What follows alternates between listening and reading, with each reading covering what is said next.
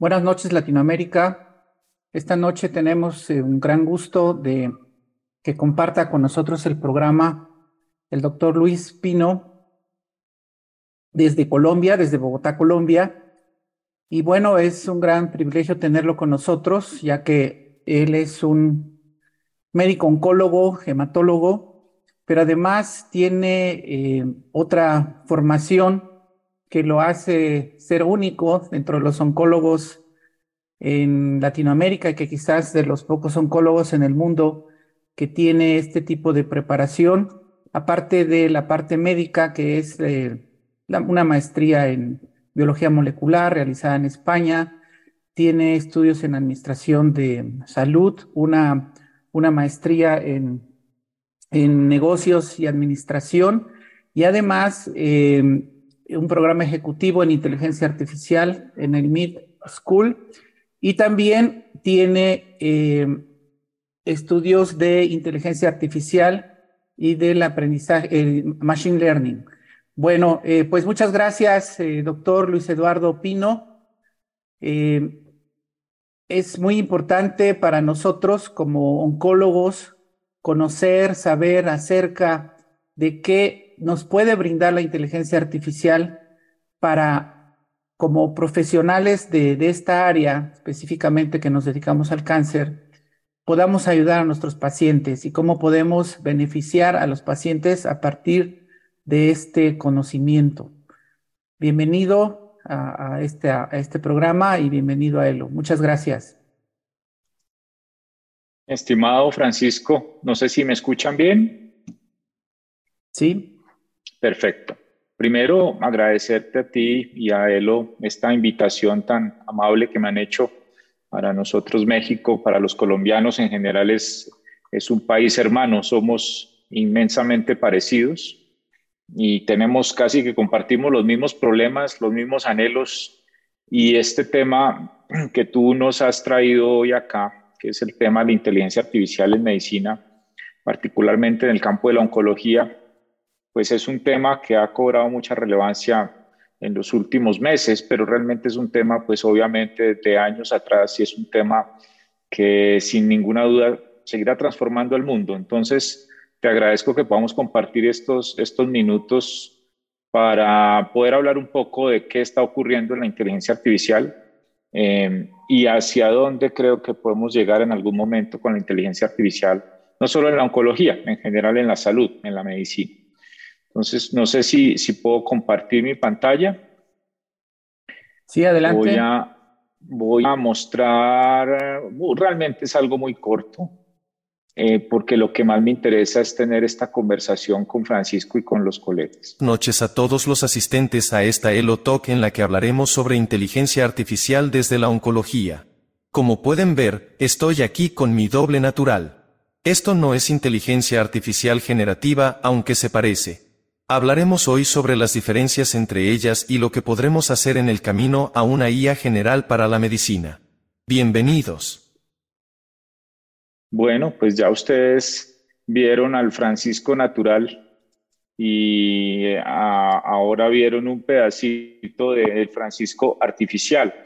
Ah, hoy en día tenemos una inmensidad de desarrollos de la inteligencia artificial generativa y la inteligencia artificial clásica que hacen que esto que vimos, que es un video eh, realmente muy sencillo de hacer, eh, muy pronto vaya a ser muy difícil distinguir la realidad del fake y eso va a ser también un tema problemático con la inteligencia artificial, con toda la inteligencia artificial generativa especialmente que fue la que nos trajeron o la que estamos viendo desde noviembre del año pasado. Quisiera empezar muy rápidamente con esta pregunta y es, ¿y si los, no se necesitan más médicos con la inteligencia artificial? ¿no? Es decir, esta es la pregunta que usualmente termina siendo una pregunta esencial en la mayoría de escenarios en donde se habla de inteligencia artificial. Eh, la reemplazabilidad del ser humano y en este caso del médico con eh, los desarrollos de inteligencia artificial. Hablaremos algo seguramente en el conversatorio. Lo que sí parece ser cierto por ahora es que los médicos parecen no necesitar o sentir que no necesitan la inteligencia artificial. Este es un estudio de Chen del año pasado, es básicamente una encuesta que hizo a casi 400 médicos en donde de diversos países, también casi 40 países, en donde básicamente les preguntó cuál era la importancia que ellos le daban a la inteligencia artificial en el mundo y como es apenas lógico, casi un 80% de los médicos entrevistados consideró que la inteligencia artificial era un desarrollo muy importante para el mundo. Pero cuando les preguntó esencialmente, uno, si habían utilizado alguna vez algo de inteligencia artificial, un desarrollo de inteligencia artificial, la inmensa mayoría, más del 80%, nunca había utilizado algo que considerasen inteligencia artificial y adicionalmente solo el 33% consideró que o consideró que fuera necesario utilizar desarrollos de inteligencia artificial para optimizar su práctica médica. O sea que esto nos deja que 7 de cada 10 médicos definitivamente consideran, al menos si tomamos en cuenta esta encuesta, que la inteligencia artificial no es algo que se requiera para mejorar o para optimizar la práctica médica como la conocemos hoy. Esto nos, es, una encuesta bastante, bastante interesante. Luego esto nos lleva a que antes de hablar de inteligencia artificial, antes de entrenarnos en inteligencia artificial, antes de profundizar en el tema, necesitamos cambiar el diseño de pensamiento de los médicos, que venimos de escuelas supremamente tradicionales, de un modelo eh, hipocrático, de un modelo paternalista generalmente y sobre todo en países latinos como los nuestros, en donde el médico sigue siendo el personaje central los servicios de salud y los pacientes eh, terminan básicamente recibiendo de alguna manera lo que los médicos deseamos entregar y obviamente hay una asimetría de información bastante, bastante importante.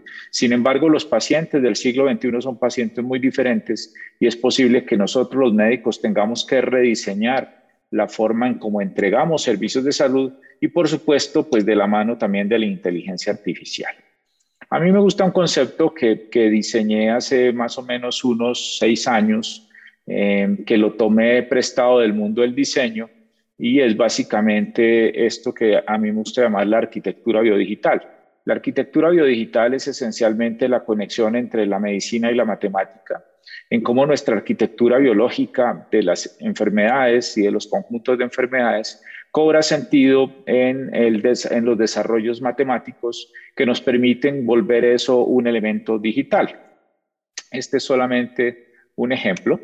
Aquí estamos viendo, esto es una base de datos relacional eh, que construimos con mi equipo para una enfermedad específica que es melanoma maligno.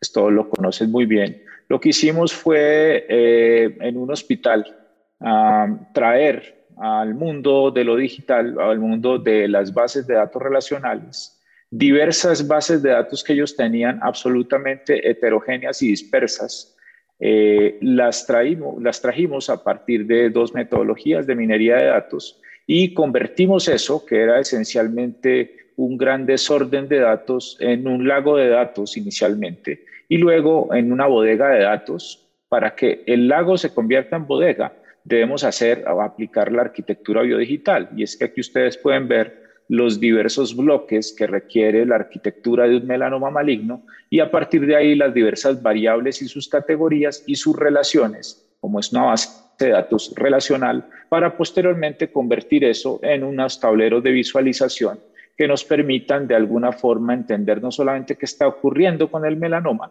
sino utilizando estos datos hacer modelos de predicción que nos permitan saber qué podría pasar o qué está relacionado con los desenlaces de los pacientes con melanoma y con la mejoría en la calidad de los datos, en algún momento pudiéramos hacer prospectiva, pudiéramos hacer iteraciones, como por ejemplo decir qué pasaría si a los pacientes con melanoma estadio 4, en vez de darles pembrolizumab, les doy nivo y pilimumab en esta eh, población en particular, cuáles pudiesen, si pudiesen o no cambiar los desenlaces clínicos. Esto ya es analítica, obviamente, predictiva, prescriptiva y posteriormente analítica cognitiva, que es lo que hace que nosotros los médicos, que somos los dueños de este dominio, porque esto lo tiene que hacer un médico, esto no lo puede hacer un ingeniero porque no tiene mucha idea de qué es un melanoma y su arquitectura, pues tengamos que nosotros empezar a adquirir unas competencias que posiblemente hoy no tenemos. Esto se está moviendo de una forma increíble.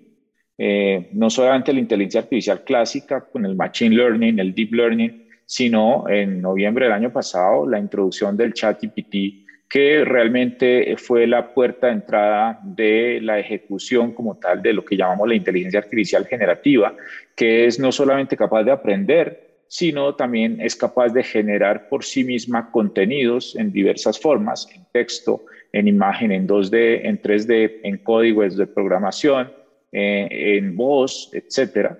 Y eso obviamente nos marca un hito que hace que nos acerquemos cada vez más a lo que se llama la inteligencia artificial general, es decir, la suma de todas las inteligencias artificiales que harán que el mundo entre en un complejo eh, o en un complejo proceso de automatización general y que obviamente eh, Alan Turing predijo para el año 2040 pero que la llegada de los modelos generativos y muy pronto de la computación cuántica seguramente nos van a llevar a esa inteligencia artificial general que por supuesto abrazará también al sector de la salud. Pero al lado de esto tenemos inteligencia aumentada, flujos de trabajo algorítmico, herramientas sin código como no code o low code, eh, es decir, eh, usted puede entrar hoy a plataformas que están por doquier en Internet, obviamente la mayoría son de pago, en donde usted puede desarrollar aplicaciones como usted guste sin necesidad de saber hacer una sola línea de código, porque obviamente son herramientas automáticas que le permiten facilitar eso. Todo el tema de la analítica cognitiva que se une con las torres de control, que ustedes vieron un mini pedazo con esto que mostré en melanoma, en donde lo que estamos construyendo es no, digamos que no solamente tablas de Excel, tablas dinámicas que nos permitan ver la analítica descriptiva, sino jugar con los datos. Eh, hacer eh, cruces mucho más inteligentes de variables, generar modelos de predicción y de prescripción. Y esa es una de las competencias que nosotros los médicos tenemos que empezar a aprender. Nosotros los médicos no somos muy buenos para el análisis de los datos, eh, la epidemiología es una rama de la, especialidad, una rama de la medicina que hoy, eh, si no articula datos de epidemiología digital, si no genera o trabaja con modelos avanzados de analítica, pues quedará absolutamente relegada todo el tema de la, Internet las cosas médicas, los dispositivos profundos, las tecnologías ápticas que nos permiten capturar señales directamente en el cuerpo, el monitoreo invisible, los dispositivos o interfaces cerebro-máquina, etcétera. Todo este tipo de, digamos, salud extendida o medición extendida de señales fisiológicas y demás que nos van a permitir además optimizar la analítica. Y por supuesto un tema muy importante que es la seguridad y la bioética de los algoritmos que además todos los algoritmos de inteligencia artificial tienen altísimo riesgo de tener un sesgo y un imbalance a favor o en contra de diversas poblaciones, como las poblaciones minoritarias, como la mujer, etcétera, las poblaciones latinas, y eso es muy importante que lo tengamos en cuenta cuando nos enfrentemos a ello. Estos son los modelos de entrenamiento de cómo uno puede enseñarle a una máquina de acuerdo a los tipos de datos y al tipo de problema que uno quiera resolver. No voy a entrar en profundidad con esto porque esto pues nos daría para una conferencia exclusiva, pero cuando uno tiene datos que tienen rótulos y entrena con ellos a la máquina para predecir, especialmente, pues está en el mundo del aprendizaje de máquina supervisado. Cuando uno no tiene rótulos en los datos, sino que tiene un universo de datos y necesita entrar a establecer relaciones ocultas o clasificaciones o trayectorias de esos datos, está en el mundo del aprendizaje de máquina no supervisado. Cuando uno tiene una tarea y tiene un agente, un medio ambiente y requiere unas estrategias para poder lograr esa tarea y obtener la recompensa, nos entramos al mundo del aprendizaje máquina reforzado, que es como, por ejemplo, entrenamos a los videojuegos, entrenamos al chat GPT, a los modelos generativos, a los robots, y entramos en el mundo del deep learning cuando entrenamos a la máquina con eh, datos muy complejos como imágenes, texto o señales fisiológicas que tenemos que partir o decodificar y luego codificar nuevamente a través de eh, técnicas matemáticas y eso lo llamamos el aprendizaje profundo o el deep learning. Esto pues, perdónenme la superficialidad, esto es básicamente componentes de la inteligencia artificial generativa, en donde usted puede entrenar modelos de lenguaje grande y generar diversos tipos de imágenes. En este caso es de texto a imagen, en donde usted ingresa el texto y el, modelo le, le, genera en este caso diversos tipos de imágenes, como ustedes lo ven acá, del cerebro, del corazón, de los pulmones, de las células inmunológicas. Pero esto que pareciera servir para ilustraciones o para educación médica o para jugar simplemente, está utilizándose en centros tan importantes como el MIT, en la J Clinic, para en alianza con la industria farmacéutica grande, a través de modelos generativos, producir eh, modelos sintéticos de medicamentos que posteriormente se iteran en modelos en in silico o modelos ex vivo, como los gemelos digitales, y que van a permitir que usted desarrolle fármacos en forma mucho más rápida, entre uno y dos años de desarrollo de medicamentos, y que obviamente nos van a permitir superar en forma supremamente importante el proceso tradicional de generación de medicamentos. Y eso se ha dado porque pues una parte es la IA clásica que tiene el Machine Learning, el Deep Learning del cual ya hablamos, que básicamente ayuda a predecir, a clasificar, a automatizar, pero hoy tenemos los modelos generativos que obviamente están entrenados con Big Data, con una cantidad inmensa e impresionante de datos. ChatGPT versión 3.5 tiene un entrenamiento con 175 billones de parámetros. BART, que ya se lanzó, y GPT-4 tienen más de 300 billones de parámetros de la Internet, o sea que esto realmente es Big Data, data pero matemáticamente se han generado mm, discriminadores como los procesadores de lenguaje natural, las redes adversarias generativas, los transformers, que son también eh, redes neuronales paralelas, y los autoencoders variacionales, que básicamente son estructuras matemáticas muy robustas que facilitan el, que, el poder analizar todos estos datos y se conectan con un elemento generador que es el que permite crear nuevo contenido. Por eso cuando vimos el video inicial de Francisco, esencialmente es una foto antigua, digamos que la tomé de LinkedIn, a la cual a través de un modelo generativo le conectamos voz, que no es obviamente la de Francisco, y movimiento, y obviamente esa integración de elementos hace que pareciera un video. Pero hoy ya podemos, eh, con lo que hay en modelos generativos y tecnología, crear en esa misma foto de Francisco, ponerle su misma voz, es decir, reproducir la voz de Francisco e inclusive reproducir los movimientos eh, y los gestos de Francisco y obviamente hacer deepfakes, hacer eh, copias eh, virtuales de las personas y muchas otras cosas que nos generan también un reto bioético y de seguridad. Esto, pues obviamente, estas son todas las tipologías de lo que hoy tenemos en, inteligencia artificial generativa, de texto a imagen, de texto a 3D, texto a código, imagen a texto, texto a video, texto a audio, texto a texto, texto a ciencia y otros modelos que hacen que hoy pareciera ah, o pareciera no, hay un boom gigantesco de empresas que están trabajando en inteligencia artificial generativa, conectándola con la inteligencia artificial clásica y moviéndose. Algunos hablan que venía un invierno de la inteligencia artificial y ahora estamos como nuevamente surgiendo a un boom, a un verano y obviamente esto nos hace pensar o nos lleva a pensar algunos que estamos un poco más cerca de llegar a esa inteligencia artificial general. Lo que hemos hecho en estos más o menos cinco años que llevo trabajando en inteligencia artificial es básicamente, eh, eh, hemos fundado varias empresas, inicialmente en el 2018, 19 fundamos Maya Health, que era básicamente un ecosistema digital eh, en oncología apalancado con un motor de inteligencia artificial. luego creamos un centro de pensamiento en inteligencia artificial en salud.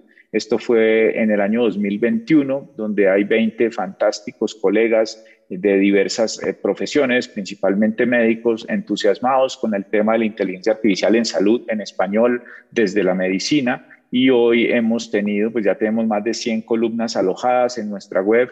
Hemos participado, como ven aquí, en diversos encuentros con el Hospital Italiano de Buenos Aires, con el Departamento de Informática de ellos, eh, con otros hospitales, eh, en donde, en este caso, pues estamos con Andrés Rico, que es el actual director eh, en eh, un panel con respecto a estos temas de inteligencia artificial.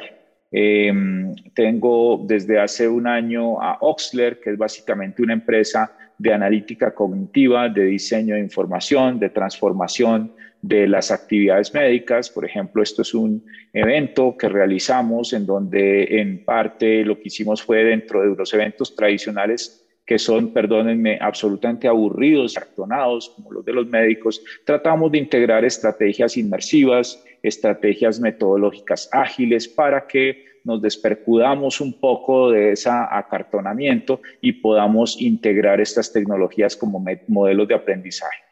Y tenemos también un Oxler Lab, que es básicamente un sandbox médico, es decir, es un eh, encuentro de personas que tienen datos, que tienen un problema y que quieren resolverlo a través de modelos de inteligencia artificial así no salga nada, es decir, así no salga un artículo, el modelo sea fallido, etcétera. Lo que hacemos en el Oxler Lab, que es básicamente un concepto de un sandbox, es jugar, jugar en una arenera de inteligencia artificial con los médicos para que aprendan a qué es un modelo de regresión, qué es un modelo de ensamble, qué es una red neuronal profunda, qué es un árbol de decisiones, cómo se hace eso en código, qué sentido tiene eso, etcétera. Y obviamente a veces lo vinculamos con tecnologías para tratar de ver si podemos desarrollar eh, algún prototipo que pudiese ayudar a solucionar el problema.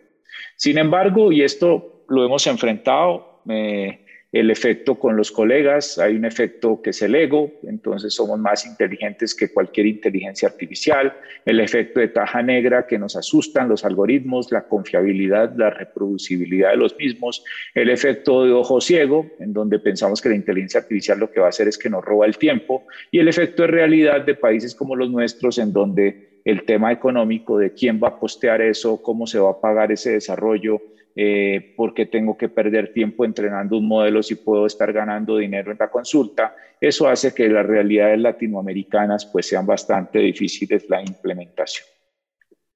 Y finalizando ya con esto, nuestro modelo médico también, que es tradicional, clásico, un poco, mm, digamos, difícil de llevar hacia la innovación abierta y la creatividad, pues nos hace que nosotros cuando estamos chiquitos entramos a la facultad de medicina, venimos como unos adolescentes de colegio y hacemos una transición rápida hacia un modelo de resolución de problemas y empezamos a adquirir una gran bodega de conocimientos que no necesariamente tienen contexto y conexión entre sí. Y ah, somos profundamente probabilísticos. En ese momento empezamos a ser bayesianos, pero no nos damos cuenta que lo somos. Luego nos volvemos internos, nos volvemos médicos en los primeros años de práctica, en donde empezamos a adquirir algo de metacognición y empezamos con un modelo de aprendizaje autorregulado, pero nuestro sueño final es llegar a hacer ese uso experto de dominio que está alojado en una sola área del conocimiento. La supraespecialización es algo que afecta muchísimo eh, la conexión del pensamiento, la contextualización y obviamente empezamos, es una práctica experiencial que atenta contra eh, la seguridad del paciente a veces. Entre más experimentado sea el cirujano o sea el clínico, es posible que tenga mayor apertura a los sesgos y al ruido. Y obviamente quedamos encallados en las profundidades de nuestro conocimiento y no interactuamos con los corales, con los otros peces que están ahí, que nos pudieran de alguna forma optimizar lo que nosotros creemos. Y pues la única forma, o, las, hay formas de capturar a esos buzos, de integrar nuestra mente con la tecnología es una adquiriendo estas competencias. Estas competencias son importantes para nuestras nuevas generaciones de médicos, el tema de ciencia de datos para que aprendamos a usar los datos bien y entenderlos, todas las tecnologías exponenciales, porque el mundo hoy es exponencial, entonces la realidad virtual, la realidad extendida, el blockchain, la salud digital, todas las plataformas, etcétera, eso debe ser parte del conocimiento médico cómo se hace una transformación digital efectiva y cómo comunicamos mejor en un universo en donde hay tanto conocimiento.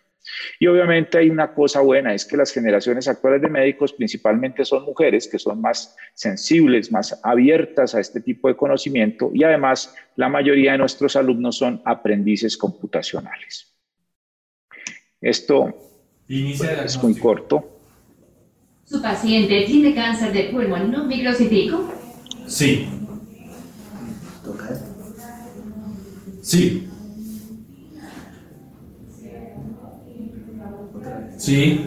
No, el botón. ¿Confirmo el diagnóstico? Con biopsia. Doctor, solo puedo seleccionar entre estas cuatro opciones. Biopsia de la lesión primaria, biopsia de lesión metastásica, citología de líquido pleural, pericárdico y otros. Biopsia de la lesión primaria. Ok, doctor, guardaré tu diagnóstico como biopsia de la lesión primaria. Esto fue en el año 2019. El doctor Iván, que está ahí sentado hoy, es internista, es uno de mis alumnos. Eh, esta fue mi primera empresa. Maía está interactuando con él. La estábamos entrenando en un sistema simple de reglas, un, un flujograma de cáncer de pulmón. Y como ustedes se dieron cuenta, como ella ya estaba entrenada en ese árbol de decisiones, cuando Iván intenta eh, incluirle una, respuesta que no estaba entrenada para Maía, ella le responde que no está incluida dentro de sus decisiones de árbol de decisión y que por tanto solo tiene A, B o C y e Iván repite una de las tres opciones y en ese caso ya puede guardar ella la respuesta. Es decir, esto tiene que partir de nosotros, que somos los expertos de dominio, e integrarnos sin duda eh, con los colegas informáticos y demás.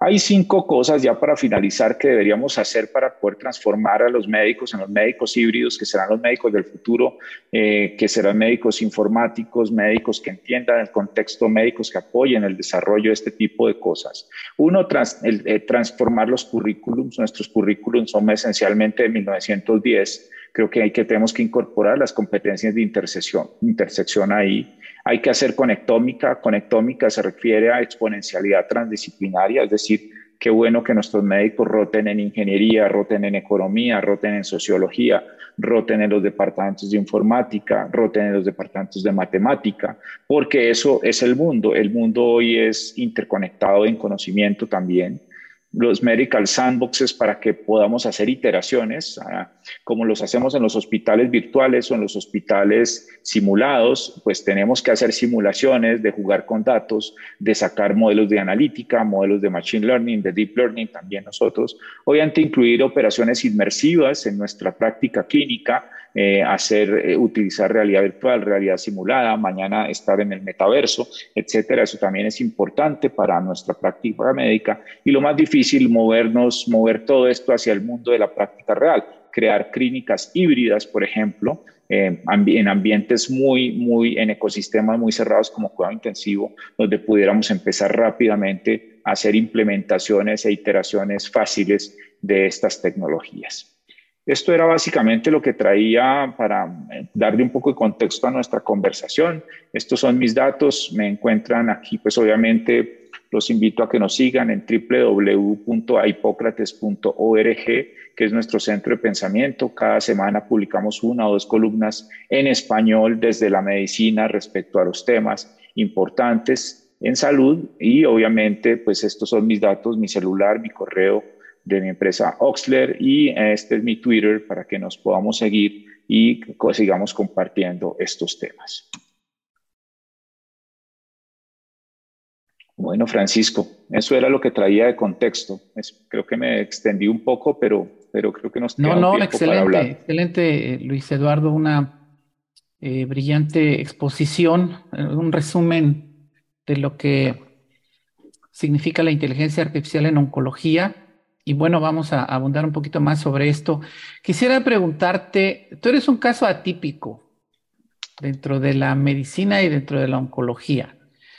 Platícanos cómo llegaste tú desde la biología, desde la medicina, desde la clínica, a incursionar en el campo de la inteligencia artificial. Bueno, tienes una, formación eh, muy completa, muy amplia, eh, por un lado, la, parte médica, la parte biológica, pero también tienes la parte de administración, negocios, eh, la parte de inteligencia artificial. Platícanos sobre ti. Bueno, Francisco, mira, mm, yo, yo digamos que hasta no hace mucho era un médico asistencial netamente, como somos la inmensa mayoría de los médicos. Y, cuando uno es ese uso, ¿no? que, que, llega a las profundidades del océano, oncólogo, etcétera, pues digamos que uno, uno está en un status quo muy conveniente, muy tranquilo, digámoslo.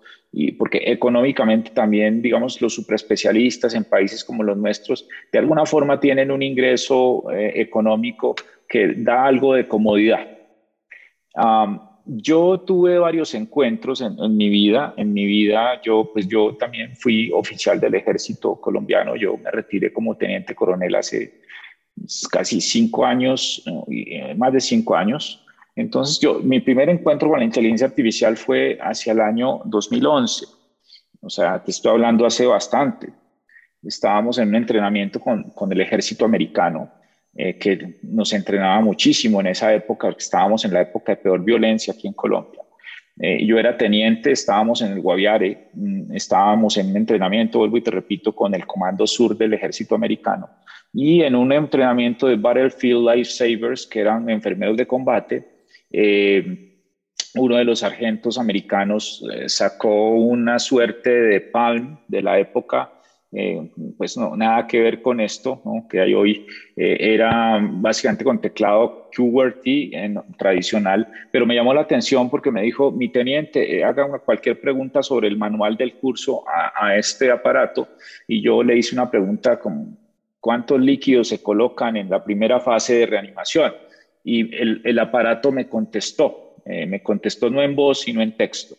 Entonces, pues claro, como uno no sabía esto, yo le dije al sargento, eh, esto está conectado satelitalmente con alguien en el Comando Sur que me está respondiendo. Entonces me dijo, no, es un bot, eso se hace con inteligencia artificial. Entonces el bot está entrenado por inteligencia artificial en el manual. Y ahí fue mi primer encuentro con la inteligencia artificial, que me quedó ahí la espinita como, oiga, ¿esto qué es? ¿No? Eh, pero después entré en el mundo de la residencia médica, entonces medicina interna, eh, hematoncología, fui ascendiendo en el ejército y cuando ya estaba mayor, cuando era teniente coronel, eh, entonces me sentaron en puestos administrativos y ahí me parecía un poco, ¿cómo te digo la palabra? inconveniente sentarse en un puesto administrativo sin saber administrar, eh, sin saber de números, sin saber de metodología empresarial, de estrategia. Entonces, ahí empecé un MBA. Entonces, ahí cuando estaba en el MBA, digamos que se van conectando puntos, cuando estaba haciendo mi, mi maestría en administración y me empezó a gustar el tema econométrico, me encontré con algunas personas que estaban trabajando en modelación modelos matemáticos, y entonces de alguna forma apareció otra vez la inteligencia artificial.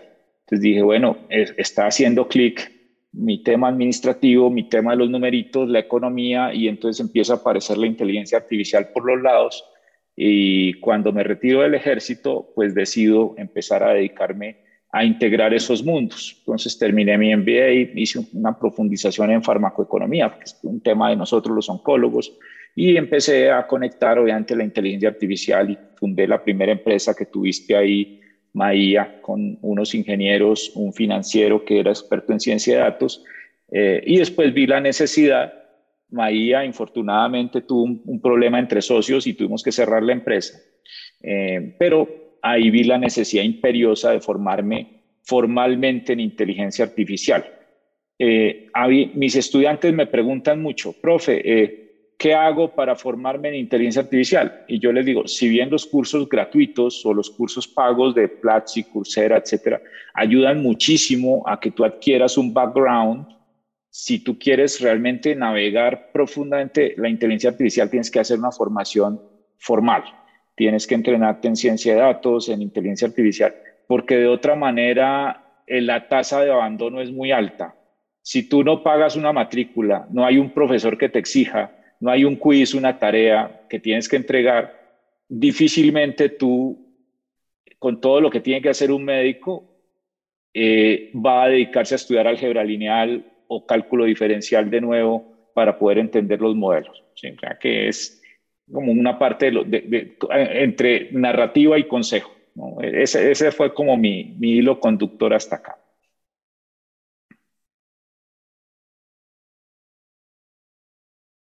Perdón, había apagado mi micrófono. Eh, quería preguntarte también, ¿cuál ha sido tu experiencia con, con las empresas que has fundado en cuanto a la aceptación que hayas tenido, por ejemplo, con Oxler? Me llama mucho la atención. Eh, y ustedes eh, explican en su página cómo el nombre va de Osler a Oxler, ¿no? Y el, proyecto que tienen ustedes de Hipócrates, que reúne a agentes de muchas especialidades, de muchas áreas, como bien lo dices, es un tanque de pensamiento. ¿Cuál ha sido la experiencia de ustedes? Al menos en Colombia y luego podemos ver bueno, mira, cómo se ha traducido eso en Latinoamérica. Es una experiencia muy bonita. Eh, Oxler, perdón, Hipócrates, que fue primero, nació uh, básicamente de la pandemia. Entonces estábamos en todo el tema de la pandemia, estoy hablando de mayo del 2021 más o menos. Y yo, eh, digamos que, que, que, me muevo como en muchas cosas, entonces una, una noche dije, bueno, esto que he aprendido, estoy seguro que hay mucha más gente en la medicina que quiere o aprenderlo o lo sabe. Tenemos que encontrarnos, dije yo. Entonces, por Twitter, abrí una convocatoria eh, sin ninguna otra intención de generar un poco de, de, coaliciones. Entonces escribí en Twitter a, a quién le gusta la inteligencia artificial en salud para que hagamos un centro de pensamiento. Escríbanme al correo X. Y yo realmente tenía una esperanza mínima. Yo dije, me van a escribir tres o cuatro por amistad y van a decir, oiga, es que me dio pena verlo tan solo, entonces le escribo un correo pero finalmente fueron más de 30 personas, que para mí era un número gigantesco. Y empiezo a revisar las hojas de vida de las personas que me enviaron el correo y encuentro gente supremamente interesante. Entonces yo dije, bueno, creo que esto pasó de ser un, una suerte de, de, algo soñador en Twitter a algo real. Entonces eh, hicimos nuestra primera reunión de Hipócrates en, en junio y bueno, eh, el nombre se me ocurrió así como, como esa misma noche del Twitter, ¿no? Dije, venga, pues inteligencia artificial es AI y yo necesito poner, cruzarlo con, con uno de los, con el médico nuestro, con nuestro padre. Entonces ahí fue cuando dije AI Hipócrates, ¿no? Así fue como nació, similar a lo de Oxley. Eh, y hoy somos, pues, digamos que, que somos casi 20 médicos eh, y hay una enfermera, hay químicos farmacéuticos, hay gente supremamente interesante. De hecho, la, enfermera que está con nosotros es, es, de las personas que más trabaja en el buen sentido en Hipócrates y nos, nos, nos, nos motiva a seguir adelante. Eh, y esto ha sido una experiencia muy, muy bonita. Oxler nace hace un año y Oxler nace, como tú lo leíste, básicamente de querer transformar la medicina eh, digamos que personificada en uno de los médicos más importantes para nosotros los clínicos, que es Osler, pero llevando la medicina a la medicina exponencial. Y entonces por eso quitamos la S y elevamos a la potencia X y por eso es Oxler. Eh, y, digamos que ha sido, de alguna forma, cuando tú lo eres médico y te acuerdas de Oxler y dices, ah, tiene sentido, pero no siempre tiene sentido. A veces nos toca explicarlo porque a pesar de todo, Sir William Osler no es tan famoso como uno pensaría como lo es Hipócrates, por ejemplo. Eh, de hecho, uno de nuestros sueños, y lo hemos hablado con Andrés Rico, que es el, director de ahora de Hipócrates y con Hipócrates, es hacer una suerte de holding empresarial de las diversas ramas de la medicina, de la salud y entonces soñamos con algún día tener una rama de enfermería que sea Nightingale o Florence, eh, algo que sea icónico de la enfermería, pero que le podamos transmitir de alguna forma tecnología y empezar a hacer un holding de empresas médicas, porque la medicina, la inteligencia artificial y la medicina tienen que partir de los que están en el terreno, de los astronautas y no de los astrónomos. Entonces yo, yo sí creo que, que, eso pues, es una de las evoluciones a las que esperamos algún día llegar con esto. Sin duda, los proyectos de ustedes son muy ambiciosos, muy loables, eh, nos llaman a la reflexión, a la innovación. Eh, ¿Y cuál ha sido la, la respuesta que ustedes han encontrado con los colegas tanto en Colombia como en otros países de Latinoamérica.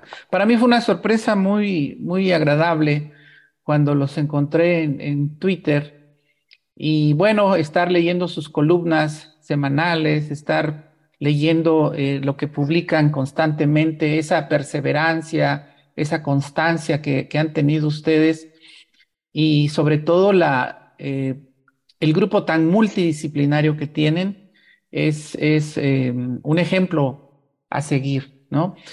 Entonces, em, comentabas tú hace unos minutos que había, habían estado en contacto ya con el hospital universitario en Buenos Aires. ¿Han, han tenido contactos, colaboraciones con otros grupos latinoamericanos? Sí, pues tú sabes que nosotros en oncología, pues digamos que nos movemos mucho en el, en el, componente latinoamericano, hay unos referentes en cada país latinoamericano. Eh, digamos que eso, eso nos ha ayudado mucho porque los que estamos, digamos, en Hipócrates, eh, estamos en diversas especialidades y cada uno tiene su networking. Eso nos ha ayudado a traccionar mucho. De hecho, tenemos dos intensivistas pediatras fantásticas que van a, casi que van a tener todo un segmento en el próximo eh, Congreso Nacional de Cointensivo. Tenemos un internista en, Medellín que es eh, fantásticamente eh, apasionado por la inteligencia artificial y acaba de llegar de Estados Unidos también representando a Hipócrates y a su universidad, por supuesto, y eso genera networking eh, eh, tengo la fortuna de conocer muchos oncólogos, sobre todo en Argentina, en Uruguay, en Chile eh, y en Perú, que están, que están tratando de, de abrir el campo. De hecho, uno de los proyectos que teníamos con uno de los colegas argentinos, que es Federico Losco, que es muy conocido en el mundo de la urología oncológica, em, es de pronto ya mirar que Hipócrates se extienda hacia el cono sur y empezar a trabajar con el cono sur en forma mucho más directa, con Argentina, Uruguay, Chile, porque pues aquí estamos de alguna forma trabajando Colombia y Perú, algunas cosas. Eh, el doctor Aguilar de Perú está moviéndose muchísimo en tecnología, en inteligencia artificial y tenemos algunas ideas conjuntas. Entonces, mira que, que hemos ido tratando de conectar. Eh, con México no hemos entrado en qué sentido, eh, en que pues obviamente México tiene, hay que decirlo, los tres países más avanzados en inteligencia artificial y en tecnologías en el continente son Argentina, eh, México, Chile y Colombia. digamos que, que, Colombia y Chile tienen un nivel similar, Argentina está bastante avanzado y México, y por supuesto Brasil, que pues Brasil siempre nos lleva mucha ventaja en eso. Pero, pero eso ha ayudado a hacer unas tracciones importantes. En México mm, hemos tenido, pues allá está el profesor Oscar Arrieta, eh, con él nos encontramos muy frecuentemente. Estoy seguro que en algún momento tendremos que hacer proyectos conjuntos ya. Inteligencia artificial, el doctor pues tiene una mente absolutamente abierta. Esto es muy innovador, es una persona brillante. Creo que nos ha tocado como por champions, ir identificando champions en los países que a la vez identifiquen otros champions y hemos ido haciendo esa inteligencia colaborativa. Eh, en general hay mucho miedo, eh, mucho miedo en los colegas, pero no es tanto el miedo a que la inteligencia artificial nos reemplace, porque pues ya eso, digamos que eso ha pasado a una suerte de segundo plano, sino a que esto va muy rápido y que los médicos no entendemos, no estamos preparados, sentimos que se nos está viniendo algo desconocido y al no entenderlo sentimos miedo, ¿no? Eh, y entonces a veces a mí me escriben mucho colegas y me dicen, estoy asustado porque no, no he estudiado esto, no me he formado en esto, esto me va a coger así como, como eh, eh, digamos, desprevenido. Y creo que hay que calmarse un poco en eso, pero eso también ayuda de alguna forma a que más gente que estaba en la penumbra, llamémoslo así, quiera sumarse a esto. Cuando fundamos Oxler Lab, em, realmente vinieron colegas de otras áreas que no habían venido nunca. Se nos unió, por ejemplo, un cirujano. No habíamos tenido nunca cirujanos, no tenemos cirujanos, de hecho, en, en Hipócrates, no porque haya sido un veto ni faltaba más, sino porque no tuvimos esa, esas personas. Y ahora tenemos un cirujano que tiene un interés absolutamente genuino, unas bases de datos increíbles, que tienen unas ideas y unos proyectos increíbles y que estoy seguro que esa persona es quien nos va a traccionar todo el componente quirúrgico que es tan absolutamente importante en este tipo de evolución. Entonces, como te digo, estamos haciendo nodos o micronodos, pero apalancados por champions en diferentes zonas geográficas, pero ve uno una pasión eh, increíble pero a la vez esa pasión se combina con el miedo, digamos, del público en general, de los colegas en general, de las otras personas de, la salud con respecto a qué va a ocurrir con esto de la inteligencia artificial. Entonces, también es responsabilidad nuestra de pronto ayudar a aterrizar un poco eso, ese concepto, a tratar de, mantenerlo en su, sana en, su, en su sano equilibrio, es decir, ni tener un hype de la inteligencia artificial en donde pensamos que la inteligencia artificial nos va a resolver absolutamente todo, ni tenerlo en la penumbra pensando que la inteligencia artificial es una cosa de los países ricos y que eso por acá no va a llegar. Entonces ahí es donde nosotros tratamos de mantener el equilibrio y la línea entre la perspectiva y la posibilidad en nuestros países. Mencionabas eh, también en tu presentación sobre la formación del del médico del siglo XXI. Es cierto lo que tú dices. tenemos una formación que viene desde principios del siglo XX y que se ha modificado muy poco. Han pasado muchas décadas y en las escuelas se sigue enseñando prácticamente lo mismo. No hay, no hay una, no ha habido una adaptación a la velocidad con el que el conocimiento está avanzando, ¿no?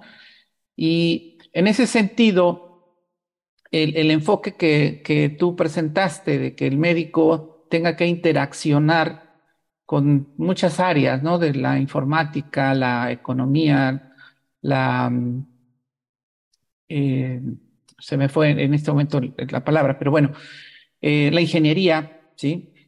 Eh, es muy importante cómo esta propuesta que ustedes hacen ¿Cómo, han encontrado ustedes en las facultades de, medicina la respuesta? Bueno, mira, eh, es muy lenta, es muy lenta en general. En nuestro país son tal vez dos o tres las facultades de medicina. Nosotros tenemos 50 y algo de facultades de medicina en Colombia, que es un escándalo. Eh, y eh, pues básicamente es un negocio, ¿no? Abrir una facultad de medicina es esencialmente un negocio muy rentable. Entonces tenemos un volumen muy alto, eh, pero adicionalmente de las facultades de medicina y hemos hecho encuentros con ASCOFAME, que es nuestra Asociación Colombiana de Facultades de Medicina, pero la evolución del currículum es todavía muy lenta. Vuelvo y te repito, hay dos o tres facultades que están incorporando algunas de estas eh, competencias de intersección, como me gusta llamarlas. Eh, en México, por ejemplo, tuvimos un encuentro hace poco, hace poco no, hace como un año largo, con el Tecnológico de Monterrey y me pareció bastante interesante lo que estaba haciendo allá el doctor, se me olvida el nombre en este momento, creo que era López Aspiri, algo así, eh, que estaba haciendo unas transformaciones no solamente en los contenidos del currículum, sino también en las metodologías de enseñanza de los currículums. Porque una cosa es el contenido y otra cosa también es cómo entrego ese contenido. Entonces estaban trabajando en sistemas inteligentes de enseñanza, prácticamente hacer como una personalización de cómo los alumnos aprenden, porque pues la clase magistral no es para todos, la lectura del libro no es para todos. Eh, hay gente que le fascina el podcast, hay gente que aprende por video, hay gente que aprende eh, inclusive la utilización adecuada del GPT eh, en, todo el componente educativo. En vez de prohibirlo, lo que tenemos que hacer es utilizar al máximo las tecnologías o la, la inteligencia artificial generativa como el GPT y los generadores de imagen y demás pero no es fácil, es muy lento, son estructuras burocráticas, son estructuras paquidérmicas eh, realmente creo que eso va a tomarse un tiempo eh, y me preocupa que de pronto, como está sucediendo con los médicos ya graduados, que hay una suerte de angustia eh, existencial respecto a la velocidad tan avasalladora o avasallante, perdón, de la inteligencia artificial, las facultades de pronto lo hagan en forma rápida pero inadecuada eso también puede ser nocivo. ¿no? Es decir, que mañana una facultad de medicina diga a partir del próximo semestre todos van a tener un semestre de programación y luego van a tener un semestre de ciencia de datos y luego van a tener un semestre de de electrónica. Eh, tampoco es así. O sea, hay que ver cómo tú conjugas adecuadamente esas competencias de intersección con la bodega de conocimientos médica, que es pues que sigue siendo el centro, el eje fundamental sobre el cual nuestro quehacer médico y nuestro conocimiento debe basarse. Entonces también hay un tema de cómo metodológicamente se hace. Creo que ahí es muy importante la participación de nosotros los expertos en estos temas con las facultades de medicina.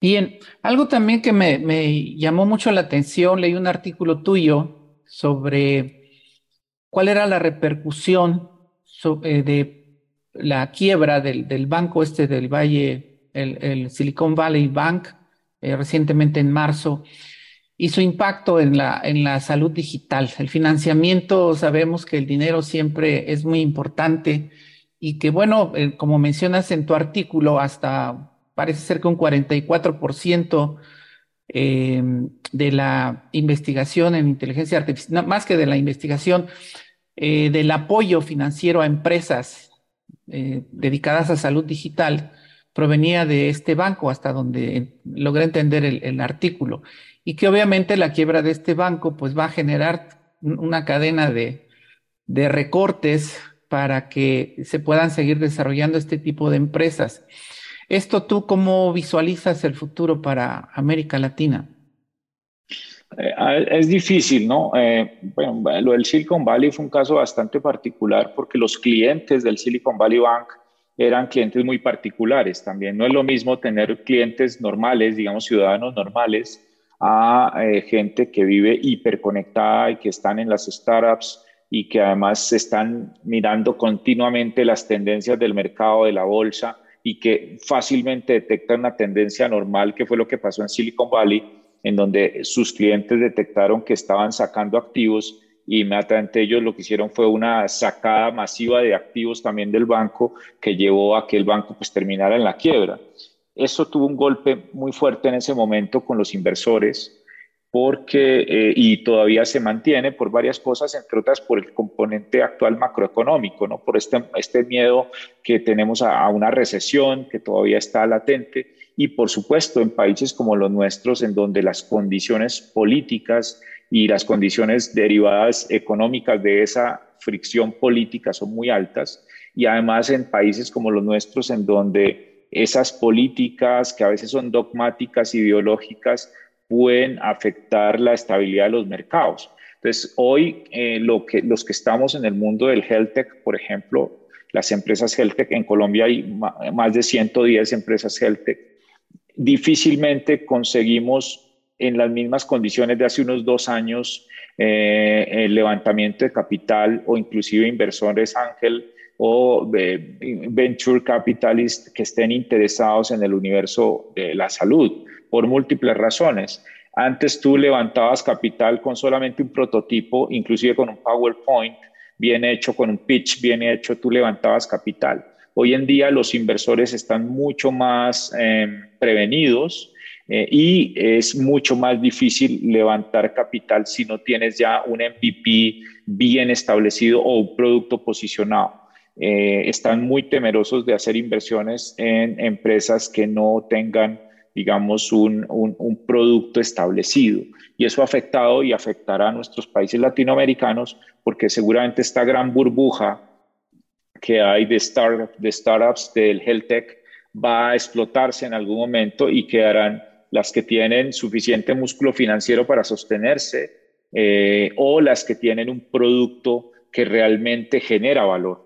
Y ahí, pues digamos que quisiera conectarlo con que eh, las startups del health tech deben leer y deben conocer muy bien el ecosistema de salud, porque si no tienen una lectura adecuada de las necesidades, de los problemas y del contexto del sector salud, de dónde se mueven, pueden generar desarrollos que no aportan valor y son desarrollos que no son sostenibles en el tiempo.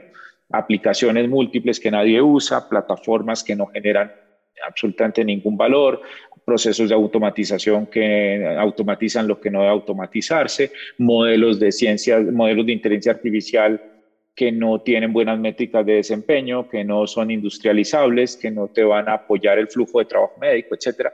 Y eso es algo también que está ocurriendo en países como los nuestros. Gracias, Luis Eduardo. Déjame ver si tenemos preguntas de parte de los colegas que estén conectados. bien en lo que me comunican si hay o no. Quería comentarte eh, que, bueno, la, la, idea precisamente de este programa es que nos vayamos conociendo en Latinoamérica.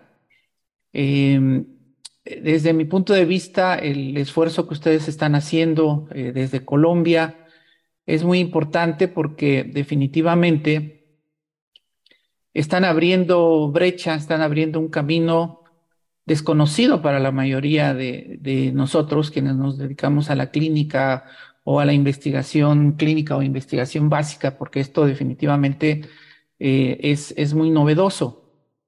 Entonces, eh, yo te agradezco mucho el hecho de que eh, hayas accedido a, a, conversar con nosotros para que más colegas conozcan lo que ustedes están haciendo.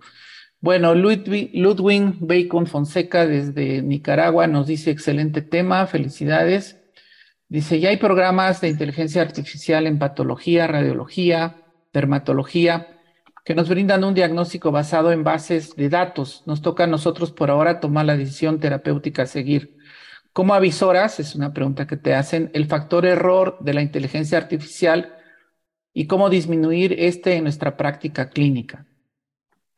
Ese es uno de los temas críticos ¿no? de la inteligencia artificial.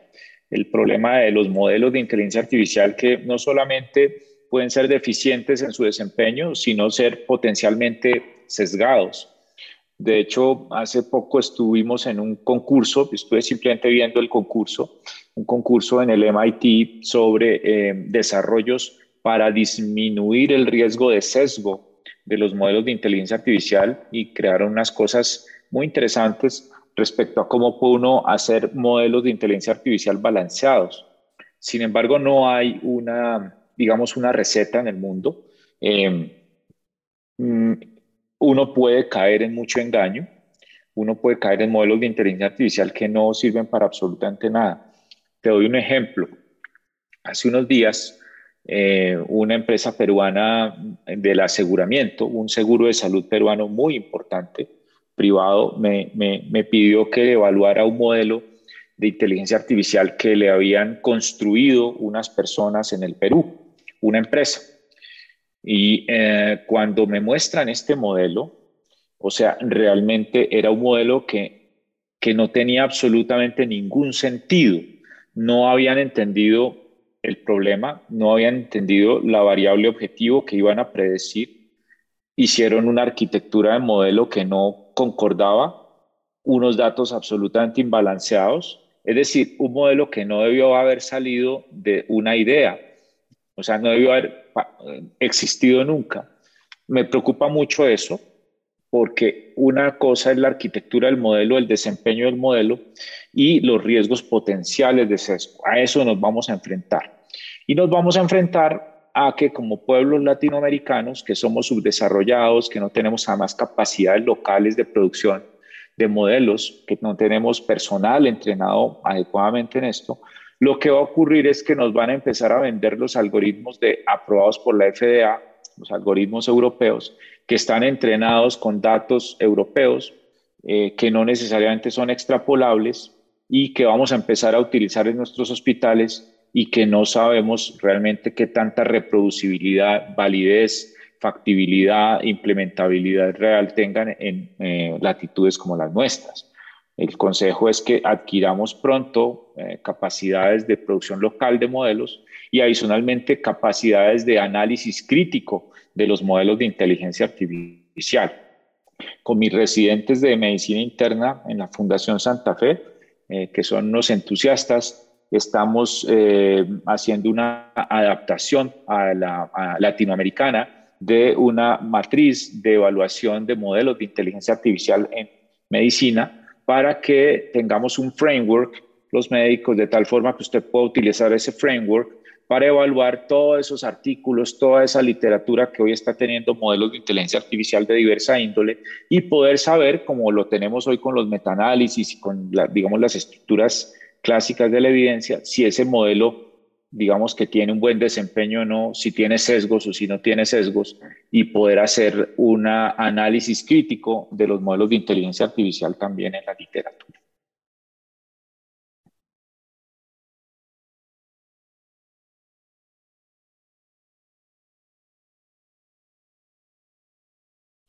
Creo que está sin, sin micrófono, Francisco. Sí, no, es que estaba viendo si, si tenemos más preguntas en el chat. Parece ser que no.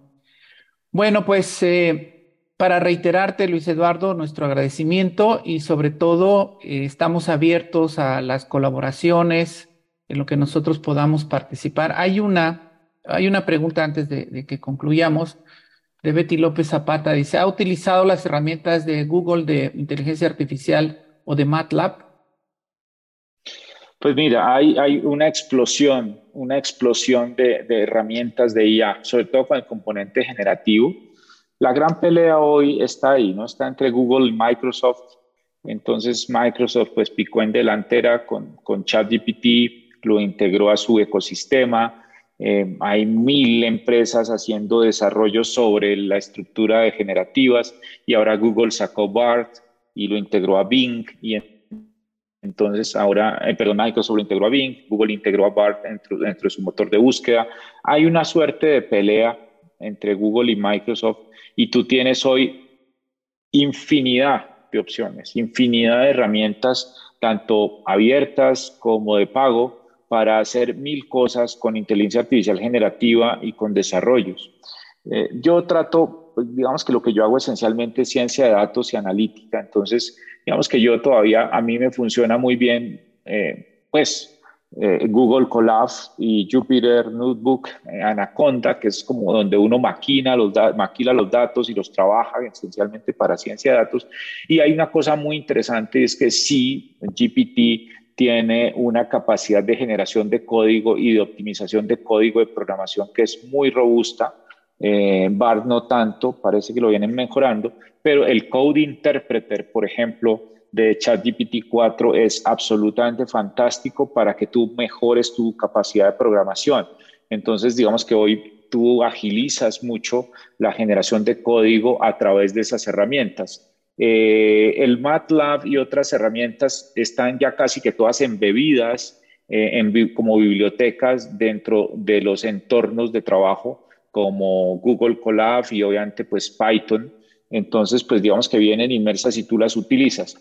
Pero esto tiene una velocidad absolutamente descrestante, como decimos en Colombia, es realmente algo que tú eh, no alcanzas a, a leer todo lo que hay, a entender todo lo que hay, ni aún siendo experto. Yo, digamos, cuando terminé mi especialización en inteligencia artificial pensé que era suficiente, pero no me vendieron, cuando, cuando me entrené, no hablamos nada de modelos generativos, entonces ahora me ha tocado entrenarme en generativos y, y, ver cómo eso funciona y entonces ya tú empiezas a leer en Arcif los artículos, pero no alcanzas. O sea, casi que tendrías que dedicarte solo a esto para, porque pues igual me toca leer cáncer de pulmón porque es lo que yo más hago y otras cosas. Entonces, no, no es fácil mantener el ritmo, nadie lo puede mantener, pero digamos que el mensaje es, hay infinidad de herramientas, hay que aprender a utilizarlas bien.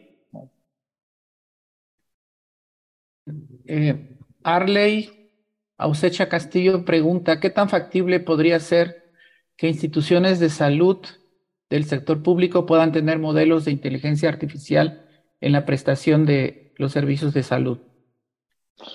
Pues mira, yo, yo una cosa, la mayoría de problemas de la prestación de servicios de salud esencialmente requieren inteligencia natural, ¿sí?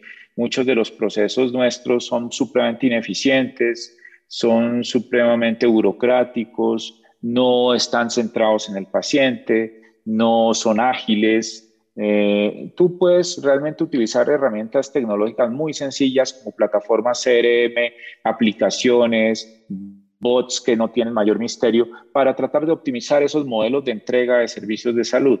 El sector público per se, no sé si en México ocurre lo mismo, me imagino que sí, pero en los países latinos pues es bastante ineficiente, corrupto, em, lento, eh, poco se miden sus resultados. Entonces es muy difícil que un desarrollo de inteligencia artificial genere real valor en un ecosistema que por sí es altamente ineficiente. En, general, cuando, cuando a mí me preguntan cómo optimizar un servicio a través de inteligencia artificial, lo primero que yo hago es hacer un trazado del Customer Journey Map y de un mapa de flujo de valor del proceso que quieren automatizar para saber si realmente la utilización de herramientas de la inteligencia artificial o de las tecnologías digitales va a generar un valor o no. Porque a veces tú incluyes algo de tecnología o intentas montar un modelo de inteligencia artificial para algo que no tiene solución por ese lado. Entonces, difícilmente en el sector público, excepto que sea sector público, digamos, que sea eficiente, como en los países nórdicos, en Singapur, en Italia, etcétera, los desarrollos de inteligencia artificial van a aportar algo más si están sobre un proceso que de por sí no es eficiente. O sea que eh, ahí hay que tener mucho cuidado con lo que se monta o no en los servicios públicos de salud. Bien, Luis Eduardo, pues muchísimas gracias. Si quieres agregar algunas palabras finales. Francisco, pues muchas gracias a ti, a toda ELO por esta invitación. Ahí le quedan mis datos para que nos escribamos, nos conectemos eh, para hacer proyectos colaborativos. Creo que si actuamos como región somos verdaderamente poderosos. Eh, Latinoamérica unida pues es mucho más atractiva que un solo país individual. Entonces ahí estamos. Eh, nos gustan las locuras, nos gustan los proyectos que parecieran no tener sentido a veces. Creo que ahí es que parte la innovación y te agradezco nuevamente por este espacio y, espero que nos podamos reunir en el futuro también para otros temas. Claro que sí. Muchísimas gracias y buenas noches a todos. Gracias, que estén muy bien. Hasta luego. Adiós.